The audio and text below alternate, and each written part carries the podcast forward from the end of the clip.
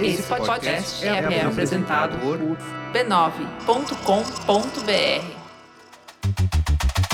Olá, eu sou o Bruno Natal. Hoje é dia 22 de novembro e no resumido número 188, a febre do cu, bilionários e o falso altruísmo. Brasileira acusa Netflix de plágio, ritmo de Copa do Mundo e muito mais. Vamos nessa, resumido. Resumido.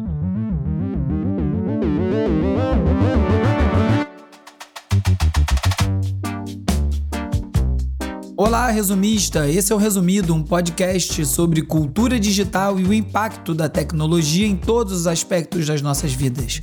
O Resumido é parte da rede B9 e tem o apoio do Instituto Vero. A Copa do Mundo mal começou e o técnico da Espanha já anunciou que vai fazer lives pós-jogo para conversar com os torcedores. Mal posso esperar pelo que vem por aí, sem falar nos memes, né? Vamos de cultura digital e como nosso comportamento online ajuda a moldar a sociedade. Tá para nascer rede social que não seja invadida e rapidamente dominada por brasileiros. Agora que parece que temos uma forte candidata substituta do Twitter, a rede social indiana Ku, as coisas não devem ser diferentes. É, Ku. Se escreve K-O-O. A quinta série invadiu a internet e o festival de trocadilhos infames já dura uma semana. Eu vou te poupar dessas e vou fazer o meu melhor ao comentar sobre o cu. Na semana passada, o Elon Musk pediu para que os funcionários se comprometessem com a cultura de trabalho hardcore e trabalhar longas horas em alta intensidade ou deixassem a empresa. Muita gente aceitou o convite para sair, inclusive pessoas em posições críticas para o funcionamento do Twitter, e muita gente está apostando que, seguindo assim, a plataforma vai quebrar nos próximos dias. Esse receio provocou uma migração tão grande para o Cu que a plataforma chegou a ficar instável. Isso porque o Cu tem alguns problemas, além de desafiar a nossa maturidade. Fundado na Índia, o Cu tem. Fundado na Índia, o Ku tem sido acusado de. Criado na Índia, o Ku tem sido acusado. Caralho. Fundado na Índia, o Ku tem sido acusado. Só besteira. Ai, ai, bora. Criado na Índia, o Ku tem sido acusado de promover campanhas a favor do governo e de ser bastante tímido no combate ao discurso de ódio. Fundado em 2019, já com mais de 100 milhões de usuários cadastrados, a rede social entrou em ascensão no momento onde o primeiro-ministro indiano Narendra Modi comprou briga com o Twitter depois que a plataforma se recusou a bloquear contas de pessoas contrárias ao governo. Modi adotou o Ku como principal rede social e deixou especialistas preocupados. A questão da segurança na plataforma é outro problema. O youtuber Felipe Neto teve seu perfil facilmente hackeado por alguém que afirmou que queria só chamar atenção exatamente para esses problemas da plataforma. No resto do mundo, as pessoas têm migrado para Mastodon, mas a plataforma descentralizada é pouco amigável e dá uma assustada no público geral, quesito em que o cu consegue ser bem superior. Será que a plataforma indiana vai ser o novo Orkut? Ainda bem, passou o bloco do cu. Falando em Orkut, o seu criador tem utilizado a sua visibilidade para criticar os caminhos que as redes sociais tomaram. Para ele, o que antes propunha a união e o empoderamento, hoje virou uma ferramenta para gerar lucro, que divide as pessoas e que alavanca notícias falsas. Orkut Buyukoten, que é como fala o nome dele, compartilhou essa visão nada otimista no auditório What's Next da Campus Party 2022, o tradicional encontro de tecnologia realizado em São Paulo. E ele ainda prometeu coisas novas para o Orkut. Será que um retorno ao Orkut vai ser a grande solução? Duvido muito. O fundador do Orkut não ficou rico, mas alguns bilionários do universo da tecnologia estão participando de uma corrente silenciosa totalmente bizarra. Supostamente eles acreditam que a gente está à beira de um colapso da civilização e a missão deles na Terra é construir um mundo melhor a partir dos genes deles próprios, é claro. Por isso, eles querem ter o maior número de filhos possível para fazer prevalecer os seus genes nessa visão de futuro absurda.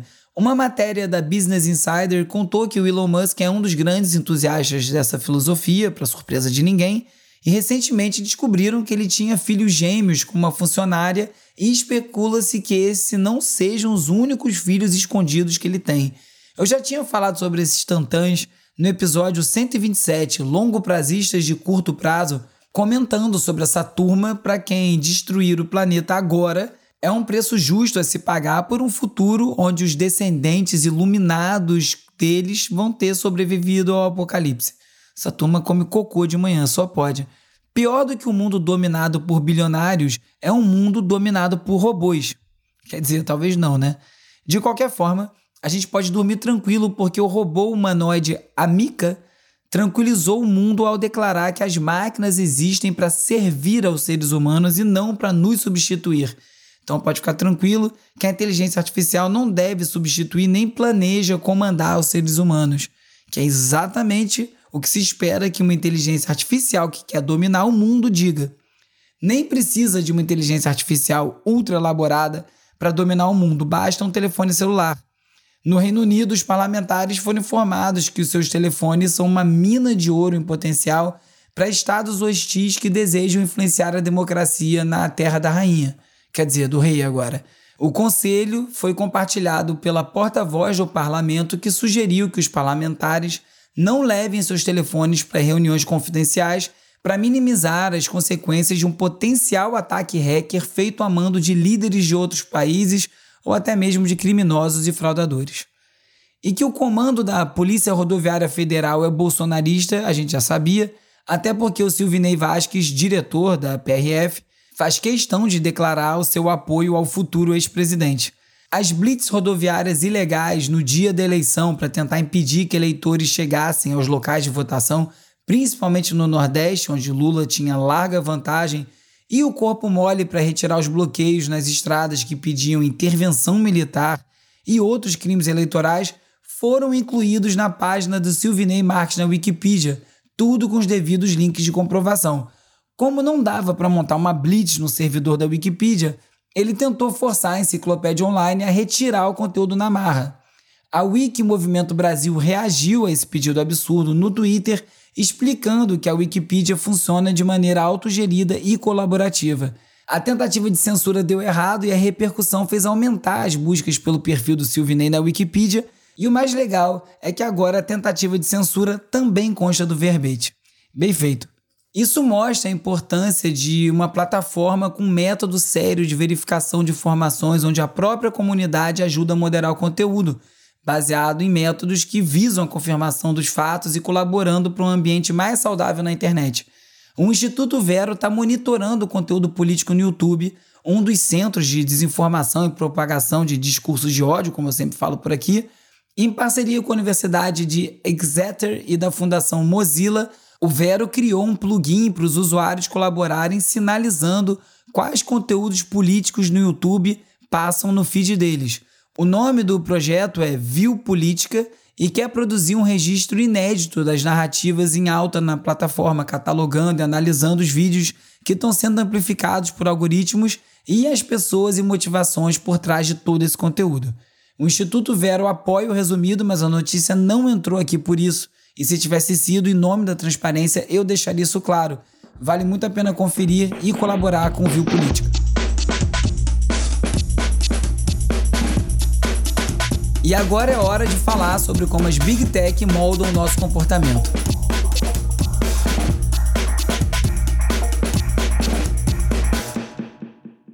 O Brasil é o maior alvo de ataques cibernéticos na América Latina Segundo o relatório da empresa de segurança Kaspersky, 2.366 ataques de malware e 110 mensagens fraudulentas foram bloqueadas por minuto na América Latina em 2022, mais de 60% só no Brasil.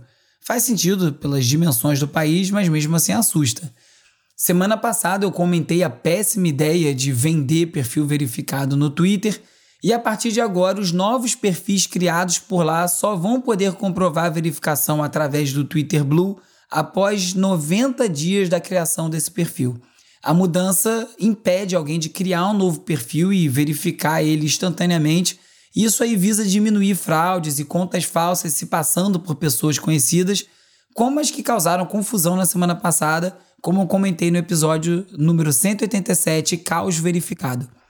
O Linktree tem sido uma maneira popular utilizada por criadores de conteúdo para direcionar o seu público para os seus outros recantos na web.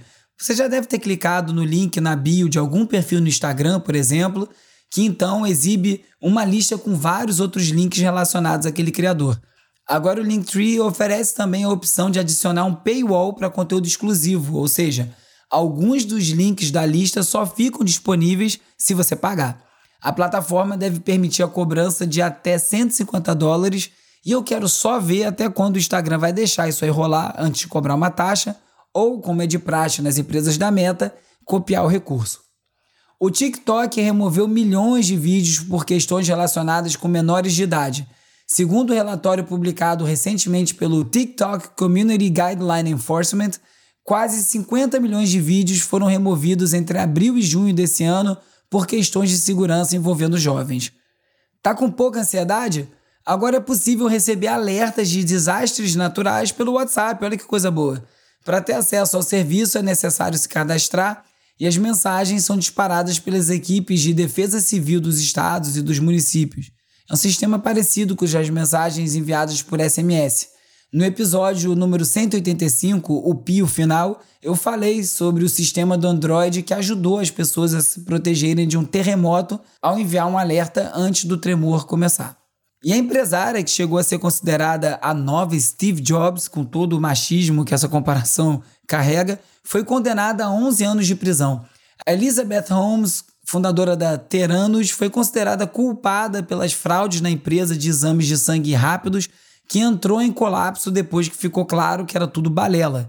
Ela prometia exames super complexos com uma dose mínima de sangue, uma gota, que eram processadas em laboratórios portáteis, algo totalmente revolucionário para a medicina, tão incrível que era mentira.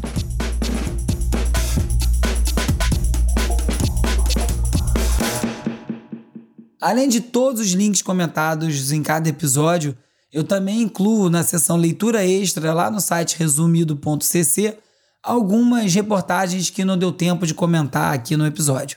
No Columbia Journalism Review, os jornalistas querem recriar o Twitter no Mastodon. O Mastodon não está interessado. Na The Atlantic, porque tudo no mundo tech parece estar desmoronando de uma vez só.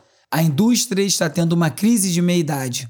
No New York Times, um vídeo. Salas de aula vazias, crianças abandonadas, por dentro da grande desistência dos professores dos Estados Unidos. Se quiser falar comigo, me procura no Twitter, arroba URBE, URB, ou então no arroba resumido.podcast no Instagram e no TikTok. Tem também o youtube.com.br resumido.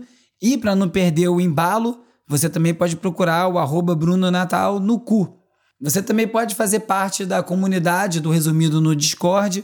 Tem link para tudo isso lá na home do Resumido, resumido.cc. Se você quiser, você também pode me mandar um oi pelo WhatsApp ou pelo Telegram para 21 97 969 5848 se você consegue repetir esse número enquanto eu falo, de tanto que já ouviu, parabéns. Eu até hoje não consegui decorar.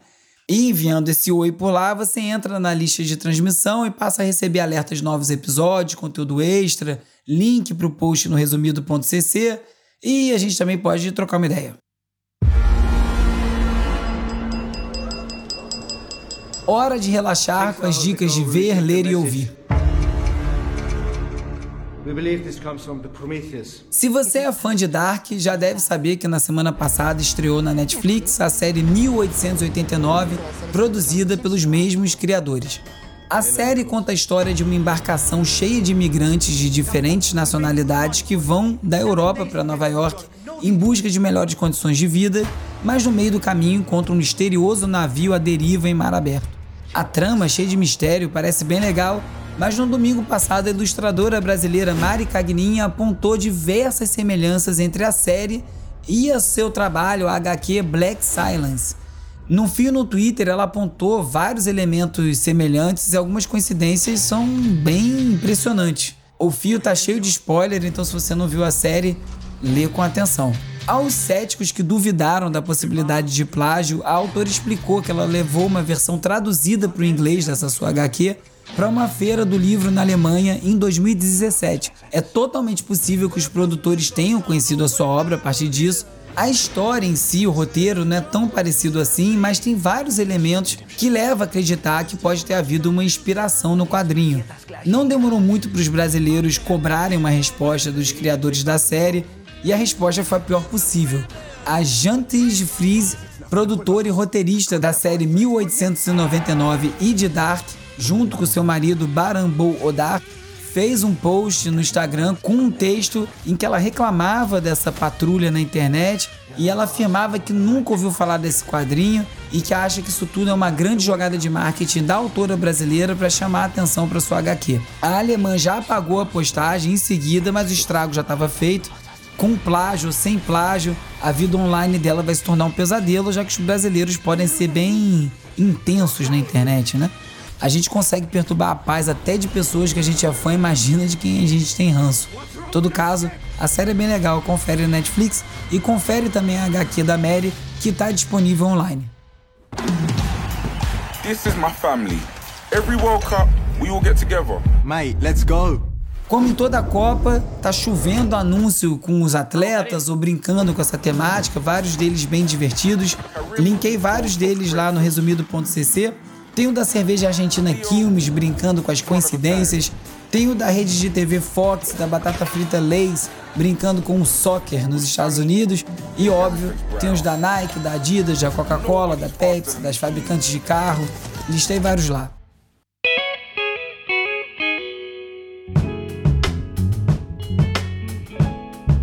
A banda dos integrantes misteriosos Salt lançou cinco discos de uma vez só foi no dia 11 de novembro, eu só vi agora, já comentei sobre eles aqui algumas vezes.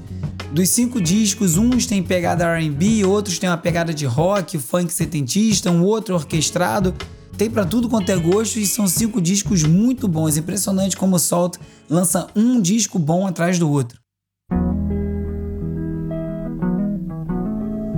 E nos últimos instantes antes de publicar esse episódio, eu recebi a notícia da morte do Erasmo Carlos, muito triste, um gigante da música brasileira. Resolvi gravar aqui pelo WhatsApp, mandar para o Hugo, para ele poder inserir, ficar pelo menos o registro, não esperar até semana que vem. Erasmo Carlos, muito obrigado por todas as músicas, você vai viver para sempre. Viva Erasmo! Eu vou.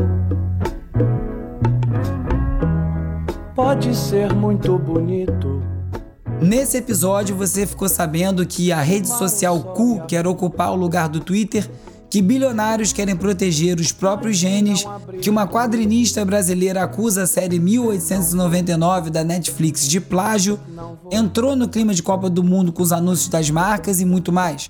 Se você gosta do resumido, você pode me ajudar. Recomenda para mais gente, é super importante, ajuda muito a divulgar o programa, conseguir chegar a mais gente. E também não deixe de curtir, assinar, seguir na plataforma que você estiver escutando esse episódio agora. Se for na Apple, você também pode deixar uma resenha e se for no Spotify, você pode ativar o sininho. Tudo isso é muito importante para o Resumido chegar a cada vez mais gente. O Resumido é parte da rede B9 e tem o apoio do Instituto Vero.